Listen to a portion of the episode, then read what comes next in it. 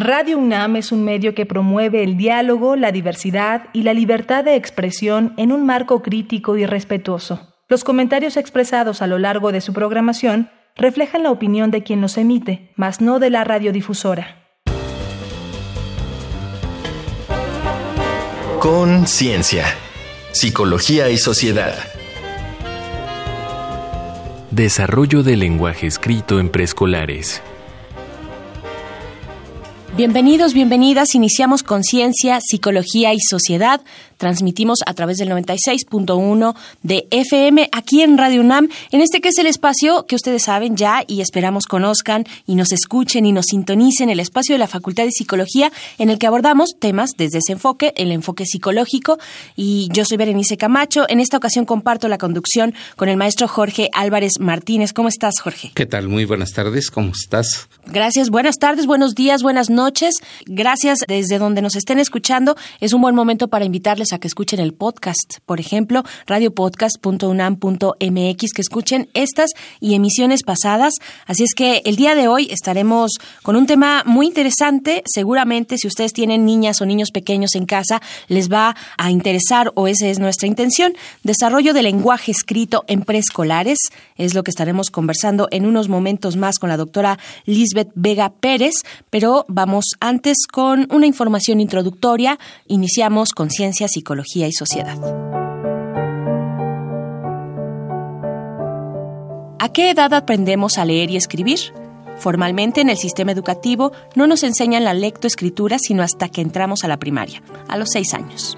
Sin embargo, ya desde la educación preescolar y particularmente en nuestras casas, con mamá, papá, la familia y conocidos, vamos aprendiendo muchas cosas relevantes para adquirir luego el lenguaje escrito en forma convencional. El desarrollo del lenguaje oral nos brinda una conciencia metalingüística, es decir, una comprensión implícita de las reglas que rigen el orden de las palabras del habla, es decir, la conciencia sintáctica las que aplican al uso de los sonidos del lenguaje que conocemos como conciencia fonológica, a los significados y relaciones entre las palabras, conocida como conciencia semántica, y a los usos del lenguaje o conciencia pragmática.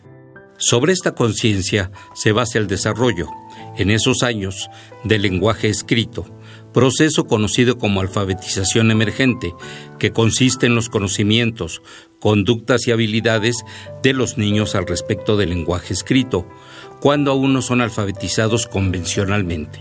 Ello incluye todo intento por interpretar símbolos o comunicarse con ellos, no importa si son dibujos, garabatos o letras. El niño, así, va entendiendo las distintas funciones y usos del lenguaje escrito y reconociendo las convenciones del texto impreso, bases muy útiles para aprender a leer. Cada día al observar a los adultos leer y escribir, y sobre todo, si ellos participan, los niños identifican cómo se relacionan y distinguen el lenguaje oral y escrito, que éste transmite significados y que tiene formas y funciones. Aprenden el uso de los libros, que el habla se puede partir en palabras y letras, y aprenden el sonido y el nombre de algunos. Hay evidencia de que una buena alfabetización emergente se relaciona positivamente con la adquisición y desarrollo de la lectura y la escritura en la primaria, que apoya a prevenir problemas futuros y potencia el desarrollo exitoso de la lectoescritura, efecto que perdura durante la vida escolar. Entonces, ¿qué saben los niños preescolares sobre leer y escribir y cómo lo aprenden? ¿Deberíamos enseñar a los niños preescolares a leer y escribir? Para responder estas y otras cuestiones nos acompaña Lisbeth Vega Pérez. Ella es doctora en Psicología Educativa y del Desarrollo por la UNAM y tutora del programa de maestría y doctorado en Psicología. Investiga la promoción del desarrollo del niño preescolar con padres y maestras y el desarrollo de la alfabetización emergente. Es autora, entre otros títulos, de los libros Desarrollo de la alfabetización en niños preescolares con Silvia Macotela, Evolución del lenguaje en el niño con Esperanza Guarneros y Arturo Silva, y la capacitación a educadoras para la promoción de la alfabetización emergente en niños preescolares. Bienvenida, doctora Lisbeth Vega. Gracias por estar aquí en Conciencia, Psicología y Sociedad. No, al contrario, gracias por darme la oportunidad de compartir todo lo que vamos aprendiendo y logrando con nuestro trabajo y buenos días a su audiencia. Gracias, doctora Lisbeth. Pues bueno, preguntarle primero desde qué edad empiezan los niños y las niñas a interesarse en el lenguaje particularmente escrito, que es el que, el que vamos a estar abordando en esta ocasión. Bueno, ellos inician este interés en la lectura y la escritura desde que son muy, muy pequeños. Hay evidencia de que niños de dos años aprenden a identificar logotipos de las diferentes marcas. Por ejemplo, ven una M por allá y dicen, ah, ahí dice McDonald's, ¿verdad, mami? Y ese tipo de, de cuestiones desde esas edades tan pequeñitos, pero hay una postura que se llama la postura de la alfabetización emergente, que menciona que el lenguaje oral y el lenguaje escrito ambos forman parte de la alfabetización y que esto es un continuo. Entonces, de acuerdo a esta postura, los niños desde que nacen van sentando las bases para el desarrollo de la alfabetización, de la alfabetización convencional. Y entonces decíamos que los niños desde dos años más o menos empiezan a interesarse por lo que significa lo que dice, lo que está escrito ahí, y básicamente es a través de este reconocimiento de logotipos en el ambiente y de poder querer expresar lo que ellos piensan a través de pues de garabatos y de rayones, ¿no? Los niños escriben y nosotros vemos ahí como que está, son puros rayones, eso no dice nada. Pues para nada, eso dice mucho, es justamente con eso están comunicando. Ellos se dan cuenta de que lo que decimos a la hora que lo comunicamos por escrito se convierte en símbolos y este escribir rayoncitos y hacer dibujos justamente tiene esa función, tiene la función de querer expresarse a través del lenguaje como lo hacemos los adultos. Voy a contar una anécdota, una vez una niña me dice, mira, así escribe mi mamá cuando va al banco, ¿no? Y escribe un montón de rayones, pues obviamente esa es una firma. Entonces ahí está muy claramente visto cómo la niña ve que la mamá hace alguna actividad que quiere decir algo por escrito a través de, pues de lo que la niña le parecieron unos rayones y ella lo reproduce para poder expresar significado. Y bueno, todo esto se sigue continuando en toda la edad preescolar, ¿no? Claro. Entonces entendemos que esto es un continuo, ¿no? Maestro Jorge. Doctora Lisbeth, ¿qué tal? Qué gusto de saludarte. ¿Nos podías explicar en esta etapa, obviamente en la etapa preescolar, cuál es la relación entre su desarrollo del lenguaje oral y del lenguaje escrito? Bueno, como decíamos, el desarrollo del lenguaje oral y del lenguaje escrito en estas edades forma parte de un continuo que se va a continuar hasta, hasta todo lo largo de la vida, ¿no? Y entonces ambos se van desarrollando, tanto el lenguaje oral como el lenguaje escrito, de manera concurrente e interrelacionada, es decir, en la medida en que los niños aprenden más, desarrollan más vocabulario, entienden más de cuál es el orden de las palabras en una oración, entienden que existen unidades de sonido en el lenguaje, esto va favoreciendo su conocimiento del lenguaje escrito. Y en la medida en que también van aprendiendo que el lenguaje escrito transmite significado, que lo que dice las letritas que están ahí, los símbolos que están ahí significan algo, esto va favoreciendo su desarrollo del lenguaje oral. Entonces, en estos años los niños desarrollan esta conciencia metalingüística de la que se hablaba en la introducción, que les va dando justamente estas bases que después van a retomar la escritura. Y también van desarrollando un vocabulario amplio, que esto es más un desarrollo de conceptos, de hecho, ¿no? Porque el vocabulario denota conceptos. Y esto permite favorecer la comprensión del lenguaje escrito. Por otro lado, ellos desarrollan algo que es súper importante en estos años preescolares, que es la conciencia fonológica. Es darse cuenta de que el lenguaje está formado por unidades y los niños al principio identifican las palabras como las unidades, después ya se pasan a las sílabas y al final a los fonemas. Y esta conciencia fonológica es la base fundamental de lo que más adelante será el desarrollar la correspondencia entre el grafema y el fonema, es decir, entre el símbolo que está escrito y cómo se escucha, ¿no? Entonces, definitivamente hay una total y absoluta interrelación y hay tanto de uno para el otro lado, digamos, se van apoyando el desarrollo del lenguaje oral y el desarrollo del lenguaje escrito, y no solo en estos años, toda la toda vida. la vida. Pues bueno, ya escucharon una parte introductoria de nuestro tema el día de hoy, desarrollo del lenguaje escrito en preescolares. Les invitamos a hacer una pequeña pausa, vamos a escuchar lo que nuestra compañera Alejandra Mireles pues pudo recoger, recuperar en las calles en este Vox Populi. Vamos a escuchar y volvemos, están en conciencia, psicología y sociedad. La gente opina. Esta semana, en Conciencia, Psicología y Sociedad, hicimos las siguientes preguntas. ¿Tú qué crees que los niños preescolares sepan sobre leer y escribir? Escuchemos las respuestas. Karina, 44 años. En preescolar en realidad no han hecho algún constructo respecto a lo que significa leer y escribir. Al final del preescolar tienen como esta idea de que es como la meta, el ritual de paso a la educación primaria. Les falta madurez porque no han hecho la comprensión de los, los fenómenos para luego poderles poner nombre y luego poderlos escribir.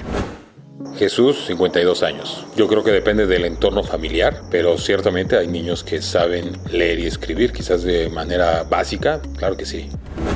Paola, 44 años. Mucho depende del niño, pero creo que la mayoría tiene como conocimientos muy básicos. Lo que saben sobre leer y escribir antes de entrar a la primaria, cuando entran a esta, ¿crees que les sirve para aprender mejor? En educación tradicional me atrevería a decir que no les facilita el aprendizaje. Se parte de que ya sabe leer y escribir para que adquiera otro paquete de conocimientos sin estar consciente de la utilidad que eso va a significar. Si ellos ya se encaminaron en ese mundo que es leer y escribir y en el entorno ha sido motivado suficientemente, yo creo que claro, claro que les sirve, siempre van de alguna manera un paso, un paso adelante. Creo que sí, aquellos niñitos que ya tienen conocimiento del abecedario, por lo menos, pueden tener mayor asimilación del aprendizaje que puedan adquirir en la primaria.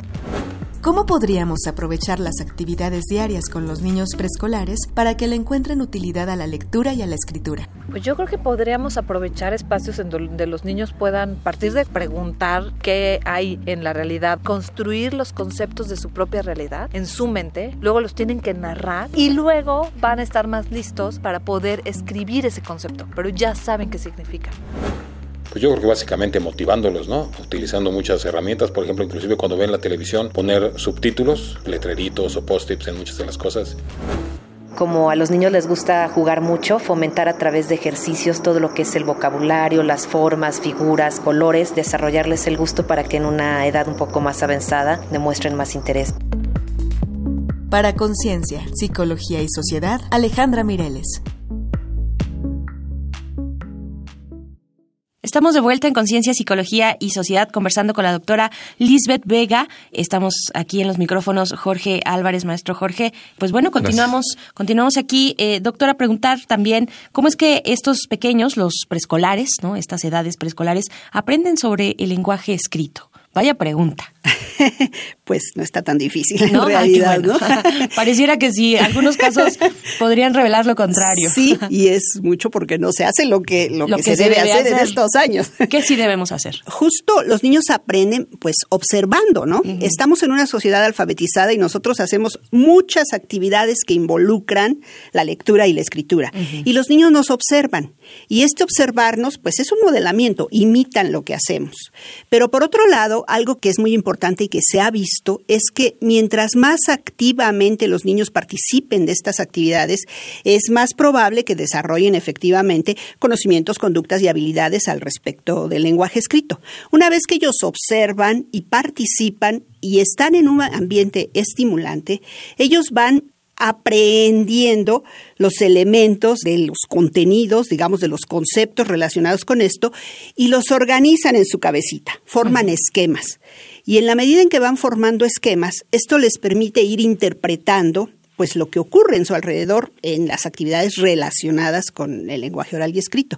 Y ellos entonces empiezan pues a, crear hipótesis, empiezan a utilizar el lenguaje escrito para diversas cosas y se dan cuenta de que sí sirve en ciertas situaciones, que no sirve, que esas letras que se ven ahí significan algo, que existen espacios entre las palabras, es decir, se van dando cuenta de todas estas convenciones que tiene el lenguaje escrito y de todas estas conductas relacionadas relacionadas con él. No sé si han visto los niños cuando agarran un cuento y empiezan a leer y la manera como leen no es como cuando estamos platicando, le dan una entonación diferente, ¿no? Y es porque han visto que pues cuando nosotros leemos, pues hacemos esta entonación. Algo que se ha visto también es que aunque no entiendan lo que dicen las palabras, pues ellos van señalando con el dedito, porque saben que eso que está ahí pues quiere decir algo, ¿no? Entonces, esta es la manera como ellos aprenden y algo que se ha visto que es muy importante es que la participación de ellos sea lo más activa posible en actividades que realmente signifiquen algo para ellos, es decir, que se basen en algo que ellos saben y conocen. Claro, claro, maestro. Aquí hay una pregunta clave para nuestro auditorio, sobre todo para nosotros, padres. ¿sí? ¿Qué papel jugamos los padres? ¿Qué papel juegan las educadoras en este aprendizaje? Pues básicamente somos guías. Nosotros los vamos llevando un poquito más allá en lo que ellos saben. La idea, bueno, decíamos, es modelarles, pero cuando ellos participan con nosotros, que vamos a hacer la lista del súper, entonces nosotros lo que hacemos es irlos llevando un poquito más allá en su aprendizaje. Es decir, basarnos en lo que saben y llevarlos un poco más allá. Y algo que es importante es irles cediendo el control de la actividad. No sé si ustedes cuando eran papás se dieron cuenta, cuando sus niños eran pequeños, que uno al principio les lee el cuento, ¿no? Les está leyendo el cuento y ellos participan poquito. Pero en la medida en que el cuento va siendo más conocido o que uno les va leyendo más veces el cuento, ellos mismos empiezan a hacer comentarios y hasta empiezan a corregir. No, mami, no eran siete hadas, eran once. ¿no? Entonces ahí el niño va tomando más control sobre la actividad y al final lo que ocurre es que pues él lee el cuento y yo adulto escucho y comento. Y esa es la idea, irlos llevando un poco más allá e irles cediendo el control de la actividad. Y otra cuestión importante pues es irlos retroalimentando y basar, muy importante, todo lo que hacemos en el conocimiento que el niño tiene del mundo, porque necesita una base conceptual sólida para de ahí avanzar. Y bueno, reforzarle, decirle, ah, qué bien, ay, mira, qué bueno que ya te lo sabes. Y sobre todo algo que es fundamental es la actitud que nosotros como adultos tengamos hacia la lectura y la escritura. Si nosotros consideramos que es algo que nos proporciona placer, que es bueno, que nos va a dar conocimiento, eso se los vamos a transmitir. Si consideramos que es algo difícil de adquirir, qué horror, ay, es de la escuela, entonces eso también le vamos a transmitir. Claro. Bien, pues vamos a hacer una nueva pausa. Ahora vamos a escuchar algunos elementos complementarios, algunos datos, cifras que puedan apoyar también a toda esta exposición que agradecemos mucho, doctora Lisbeth Vega. Vamos a escuchar esto, que es un dato que deja huella. Un dato que deja huella.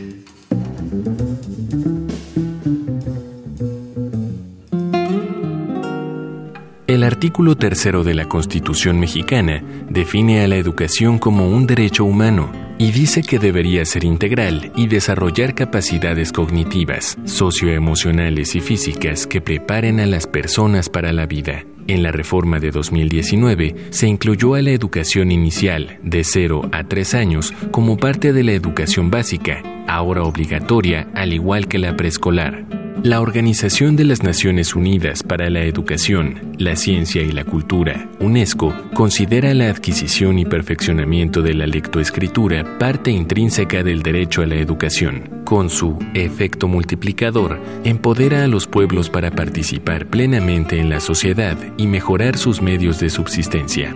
Es fuerza motriz del desarrollo sostenible, pues da acceso al mercado laboral, mejora la salud y la alimentación de los niños y la familia, reduce la pobreza y amplía las oportunidades durante la vida.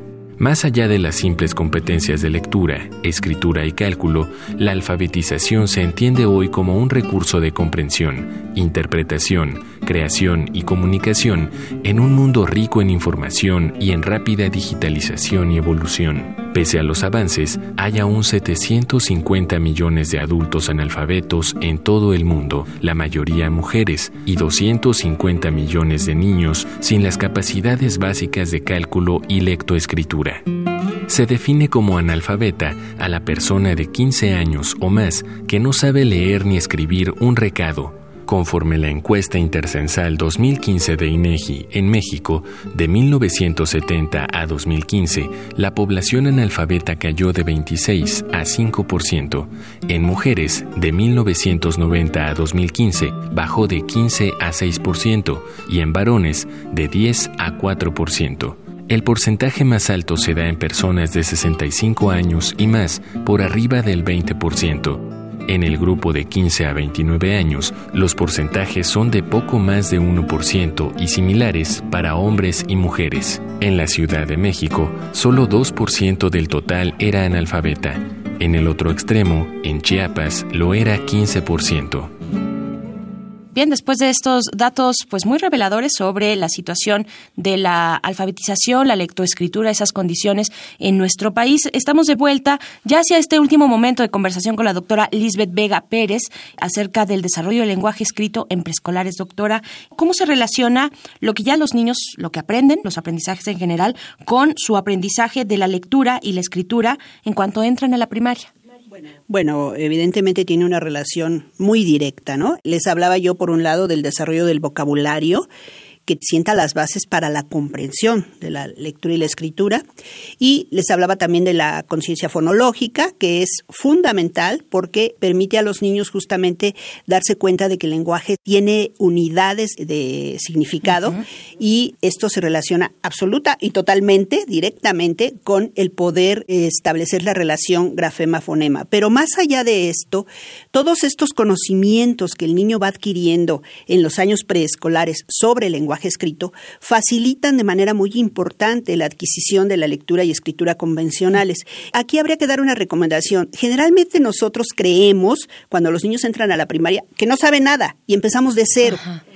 Y algo que deberíamos hacer y que es muy recomendable es retomar todos estos conocimientos para en ellos pasar el aprendizaje de, ahora sí, de las convenciones del lenguaje escrito.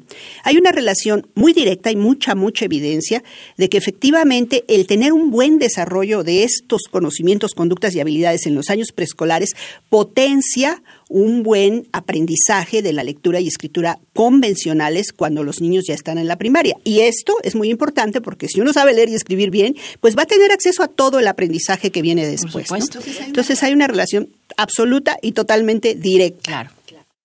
Finalmente, doctora Lisbeth, ¿qué recomendaciones resultan de la investigación en la materia? Tanto para padres como para docentes. Nos acabas de hacer una recomendación, pero yo quisiera que ampliaras más esta recomendación. Bueno, algo que se recomienda es no crear situaciones artificiales para enseñar a los niños en estos años, ¿no? Hay que aprovechar las actividades cotidianas. Como decíamos hace un rato, vivimos en una sociedad alfabetizada. Si vamos a hacer un pastel, pues podemos involucrar al niño en ayudarnos a hacer, pues a interpretar la receta. ¿no? Mira, hijo, aquí dice dos tazas de harina, vamos a traer dos tazas de harina. Si vamos al supermercado, igual involucrarlo, hacer la lista y decirle, ah, mira, vamos a comprar, ¿qué cereal quieres, papá? Ah, pues quiero, no sé, el Fruit Loops. Ah, bueno, pues apuntemos, ¿no? Entonces, la idea es justo que el niño le encuentre funciones, utilidad al lenguaje escrito y que pueda entender que para todas las actividades o para las actividades cotidianas en general utilizamos el lenguaje escrito. Hay una autora que hace algún tiempo presentó una ponencia en un congreso que me gustó mucho la manera como lo dice. Hay que enseñar a los niños a escuchar escuchando, a hablar hablando, a leer leyendo y a escribir escribiendo. Y justamente es lo que hay que hacer. En las actividades cotidianas en las que uno escucha, habla, lee o escribe, involucrar a los niños. Y otra cuestión que también a mí me parece muy importante es que hay que hacerlo en un ambiente relajado, con afecto, con amor, de tal manera que se vea, que el niño sienta que esto es positivo, que es algo que le va a proporcionar placer y eso incremente su interés y una actitud positiva hacia la lectura. Entonces yo creo que básicamente, vamos, muy general, pero básicamente esto sería lo que se recomendaría con base en lo que se ha encontrado en la investigación. Claro, bueno, muy general, pero qué difícil, la verdad, lograrlo, ¿no? Y de pronto puede ser algún consejo de sentido común, como tener paciencia, como educar, educando también, no sé, como respetar, respetando, no sé, cosas para la vida que pueden sonar. Y bueno, algo que yo recuerdo mucho son estos juegos con el lenguaje, ¿no? Que los trabalenguas, las rimas, estos son muy buenos para que el niño Ah, aprenda. a manipular el lenguaje. Y un ambiente rico, es decir, que haya materiales en donde pueda leer y escribir y que estén a su alcance. Y permitirle usarlos, ¿no? Porque luego compramos la enciclopedia y la guardamos por allá, pues y para queda que no inalcanzable del niño. Pues doctora Lisbeth Vega Pérez, se nos ha acabado el tiempo, pero agradecemos agradecemos mucho esta participación, estos consejos yo sé que van a ser muy bien recibidos por parte de quienes nos escuchan y pues ojalá podamos continuar en otra ocasión con este tema que es inagotable. No sé, doctora, si quiera compartirnos un dato de contacto, algún lugar donde podamos acercarnos. Sí, el trabajo que realizamos, mi equipo de trabajo y yo, bueno, nuestro equipo, tenemos una página de laboratorio. El laboratorio se llama Laboratorio del Desarrollo Integral de Niños Preescolares. Laboratorio del Desarrollo Laboratorio Integral. de Promoción del Desarrollo Integral de Niños Preescolares. Y la página es laprodes.org. Ahí pueden encontrar, bueno, artículos, están los libros que hemos publicado, pero también hay muchos folletos y manuales para padres y maestras que hemos ido generando a lo largo de nuestro trabajo y que creemos que, puede, bueno, creo yo, que pueden ser muy útiles para la audiencia. Seguramente lo serán. La PRODES. Lab, Lab de laboratorio, Lab Pro, Pro de promoción y des, del desarrollo. Punto, punto org. org. Perfecto, pues ahí está este dato. Doctora Lisbeth Vega Pérez, doctora en Psicología Educativa y Desarrollo por la UNAM. Ya lo decíamos al inicio en esta presentación, tutora del programa de maestría y doctorado en psicología con una investigación orientada a la promoción del desarrollo del niño preescolar con padres y maestras. Y bueno, ahí está esta recomendación para que ustedes puedan acercarse, ver estos folletos. Le agradecemos muchísimo, doctora. No, al contrario, muchas gracias a ustedes. Buenos días. Gracias, hasta pronto. Vamos a hacer una pausa. Vamos, Me parece- vamos, me parece muy vamos, bien. maestro Jorge Álvarez, a hacer una pausa, a escuchar eh, algunas recomendaciones de la cultura, desde el entretenimiento, acerca de nuestro tema de hoy, desarrollo del lenguaje escrito en preescolares. Vamos con esto que es Reconecta y volvemos. Reconecta. Recomendaciones culturales sobre el tema de hoy. ¿Quién no ha escuchado la frase, solo con el corazón se puede ver bien, lo esencial es invisible para los ojos? Secreto que el zorro le obsequiara al principito, protagonista del hermoso libro homónimo de Antoine de Saint-Exupéry. Este es un cuento poético ilustrado por el mismo escritor y aviador francés que ha cautivado a generaciones de todas las edades y que hoy te invitamos a leer con tus pequeños. La capacitación a educadoras para la promoción de la alfabetización emergente en niños preescolares de nuestra invitada Lisbeth Vega, editado por la Facultad de Psicología de la UNAM, incluye un manual multimedia de capacitación para personas educadoras. ¿Eres fan del cine conciencia? Mira qué tenemos para ti. Capitán Fantástico es un filme de 2016 dirigido por Matt Ross y protagonizado por Viggo Mortensen en el papel de Ben, quien a lo largo de 10 años, junto con su mujer y sus seis hijos, se ha alejado del mundo para criarlos bajo sus muy peculiares ideas en los profundos bosques del noroeste de los Estados Unidos. Pero llega un infortunio que los mueve a dejar esa vida en la naturaleza y enfrentar al complejo y contradictorio mundo moderno. Descúbrela.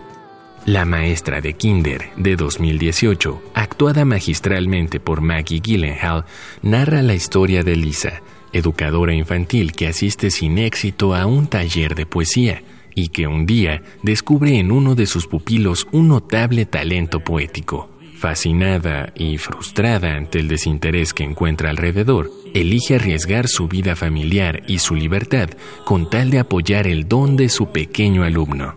Estas fueron las recomendaciones de la semana.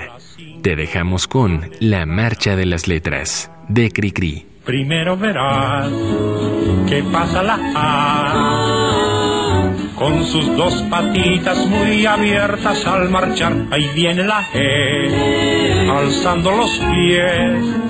Ya volvimos aquí a Conciencia, Psicología y Sociedad para despedirnos básicamente, pero también, maestro Jorge Álvarez, para escuchar pues tus comentarios finales, tus comentarios de cierre sobre el tema de hoy. Bueno, este es un tema apasionante porque siempre estaba la duda de cómo es que los niños aprenden a escribir. Se entretejen una serie de historias, por demás algunas inverosímiles y otras, bueno, que nos acabas de aclarar muy puntualmente cómo es que realmente se da este proceso de lectoescritura. Gracias, gracias. Nos despedimos ya, gracias a la producción de este programa, gracias a la Facultad de Psicología. Quédense aquí en Radio UNAM, en las frecuencias universitarias. Yo soy Berenice Camacho, nos escuchamos la próxima ocasión. Agradezco, por supuesto, su escucha. Hasta pronto. Conciencia, Psicología y Sociedad. Del otro lado del espejo participaron Marco Lubián, Alejandra Mireles, asistencia de producción, Carolina Cortés, Ana Salazar, guionista, Augusto García Rubio, vinculación e información, producción, Frida Saldívar.